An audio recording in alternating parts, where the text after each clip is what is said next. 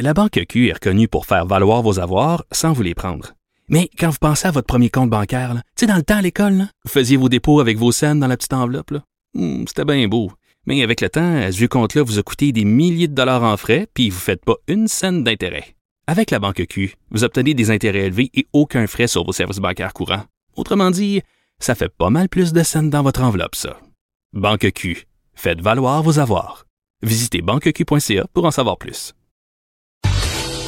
Le, le commentaire de Mathieu Boccoté, dépensé pas comme les autres. Ouais.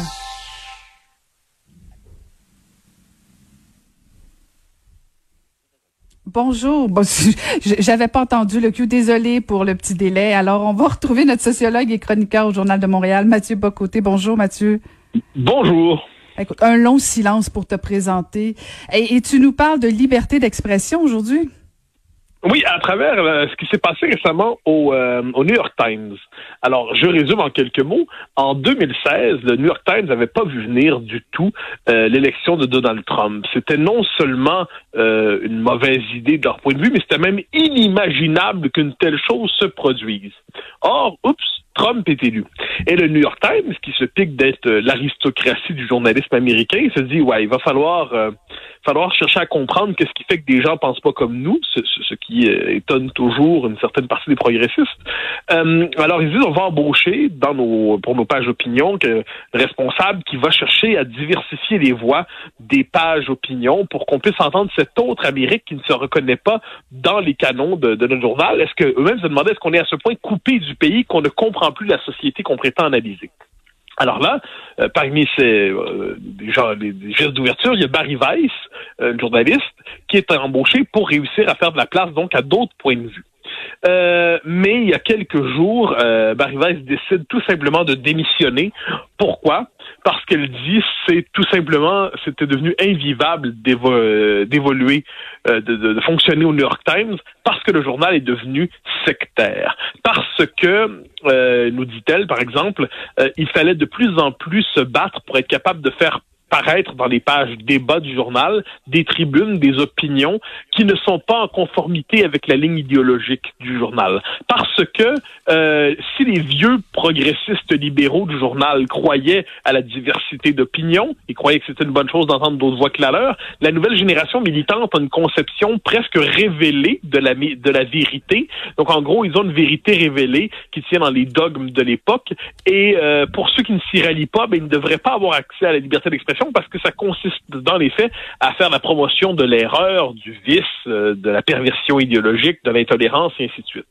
Donc elle quitte le journal euh, en disant mais finalement euh, est-ce que autrement dit ceux qui se réclament aujourd'hui du progressisme sont capables d'entendre d'autres voix que les leurs ou sont-ils capables seulement de diaboliser dès qu'on qu'ils n'apprécient pas le point de vue?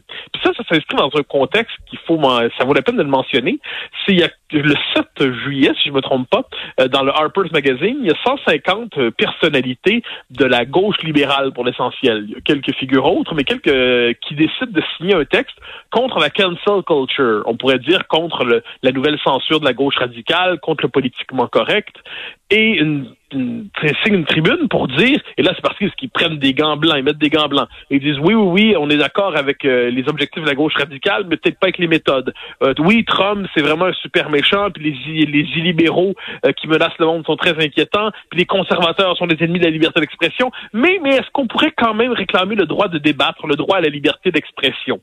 Et là, on voit, autrement dit, il y en a, donc ils réclament ça, ils le font maladroitement, à mon avis, ils prennent beaucoup trop de gants blancs, leur ils, ont tendance à oublier que plusieurs parmi les signataires, il y a quelques semaines, quelques mois encore, avaient tendance à diaboliser ceux qui ne pensaient pas comme eux. Mais d'une certaine manière, on dirait que la gauche libérale était favorable à la censure lorsqu'elle frappait les conservateurs, mais lorsqu'elle vient les frapper eux-mêmes, là, ils sont scandalisés. Comme quoi, la révolution dévore toujours ses propres enfants.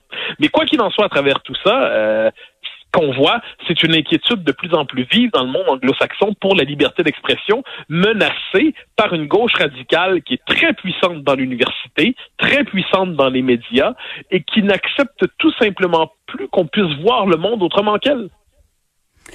Est-ce que c'est propre au New York Times selon toi ou euh, c'est ah, ben, assez pour, pour, y être pour, pour y être abonné, euh, moi je bon le New York Times c'est ça se veut comme le grand journal bon, dans le monde apparemment c'est le journal de référence.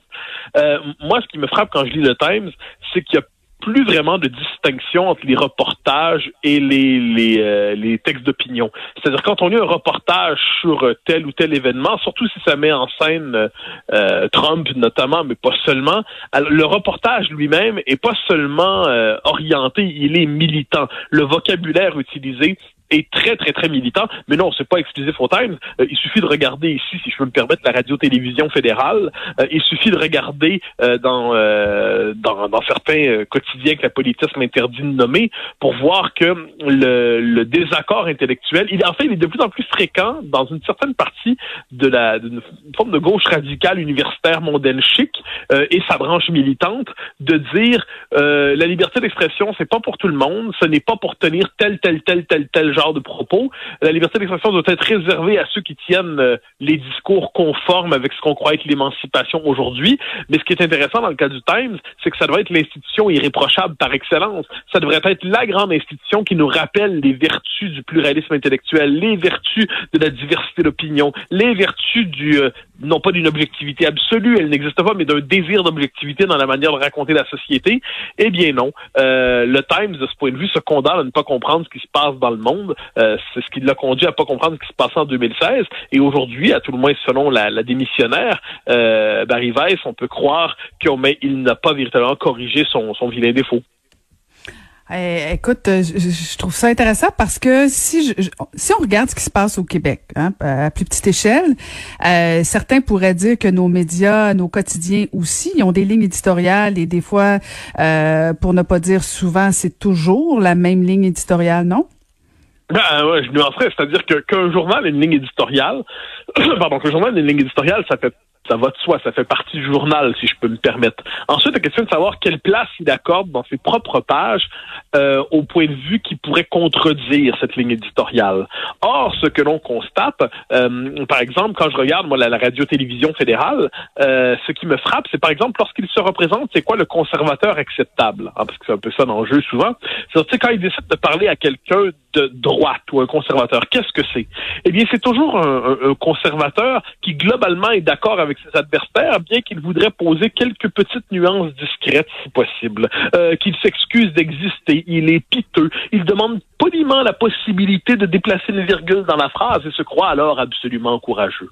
Euh, on sait la même chose avec les nationalistes qui ont leur place à la radio-télévision fédérale, je donne cet exemple-là. Ensuite, la question, c'est la possibilité pour un journal d'avoir une pluralité de points de vue dans ses pages. Euh, je donnais l'exemple ce matin même dans la chronique que j'écris dans le journal. Euh, au Journal de Montréal, on va retrouver, bon, j'écris mes papiers, il y a Laure Varidel, il y a José Legault, euh, il y a Richard Martineau, euh, il y a Harold Fortin, il y a une diversité de points de vue. je pense que cette diversité de points de vue, elle est aujourd'hui essentielle à la vitalité démocratique. OK, mais Mathieu, Mathieu, je vais te poser la question. À plusieurs points de vue. Oui, mais Mathieu, je vais te poser la question que tout le monde voudrait te poser actuellement. Si un chroniqueur, si quelqu'un écrivait un texte d'opinion contre la ligne éditoriale du Journal de Montréal, est-ce que ce serait accepté? Ben moi, je pose la question, c'est quoi la ligne éditoriale? Dans la mesure ou dans les pages opinion, les pages idées, disons ça comme ça. On a des souverainistes, des fédéralistes, des gens de gauche, des gens de droite, des gens qui pensent que du racisme est systémique, d'autres qui pensent qu'il n'y en a pas, des gens qui croient que la question du français est fondamentale, d'autres qui disent qu'il faudrait relativiser. sur les pages éditoriales, sur les pages opinion, je constate qu'il n'y a pas, moi pour y écrire depuis euh, plus de dix ans, il n'y a pas une fois euh, une fois. Il n'y a pas une seule fois où on m'a dit ça, tu peux pas écrire ça, c'est pas dans l'esprit du journal, ça c'est pas possible. Ah non, ça, ça, ça, ça, nous trouble. Euh, ça, c'est quand même une chose qui compte. Alors que ce que nous raconte Barry Weiss dans euh, pour ce qui est du New York Times, ce qui est assez intéressant, c'est quand il devait publier une tribune de quelqu'un d'une autre école de pensée que le, le Times, eh bien là, il fallait presque négocier chaque phrase et ainsi de suite. D'ailleurs, on l'a vu, si je peux me permettre, dans les suites de, des, des, des insurrections du mois de juin juin des manifestations, euh, un sénateur américain dont le nom m'échappe au moment où je veux le dire, avait plaidé position qui n'est pas la mienne par ailleurs, pour une utilisation musclée euh, des forces de l'ordre pour rétablir l'ordre aux États-Unis. Eh c'était vu comme un scandale. Le journal a presque dû s'excuser de, de s'excuser d'avoir publié ça. Alors un instant, il représentait un point de vue qui était quand même présent aux États-Unis. Depuis quand faut s'excuser de présenter un point de vue qui euh, un autre point de vue que le sien dans la vie publique. Et c'est là que ça nous rappelle la chose importante, me semble-t-il, c'est il faut familiariser en démocratie chaque électeur, chaque citoyen avec un autre point de vue que le sien. Or, quand on est chacun enfermé dans des chapelles, quand on est sous cloche de verre, quand on est dans un environnement idéologique fermé, clos, sous-oxygéné, eh bien, on en vient à ne plus concevoir la possibilité du désaccord autrement que comme un scandale. Euh, on le voit beaucoup, les médias sociaux radicalisent ça, c'est le moins qu'on puisse dire. Mais à travers tout ça, ce qui se joue, c'est la possibilité de comprendre qu'on n'a jamais le monopole du vrai, du juste et du bien. Or, il semble que la vilaine tendance d'une certaine presse qui se dit progressiste, euh, c'est de croire qu'elle a le monopole du vrai, du juste et du bien. Euh, je donnerai un exemple tout simple. Quand euh, je, je lis en France les journaux dits de droite, euh, je pense au Figaro, euh, où j'ai le bonheur de collaborer, et eh bon, on va retrouver des textes de gauche. il est plus rare qu'on retrouve des textes de droite dans la presse de gauche. Euh, il se peut que cette tendance soit, soit présente ailleurs. Hmm. Merci infiniment pour ces propos. Euh, Mathieu, je rappelle donc euh, tu es sociologue et on peut te lire dans le Journal de Montréal. Mathieu Bocoté, merci. Au grand plaisir, au revoir.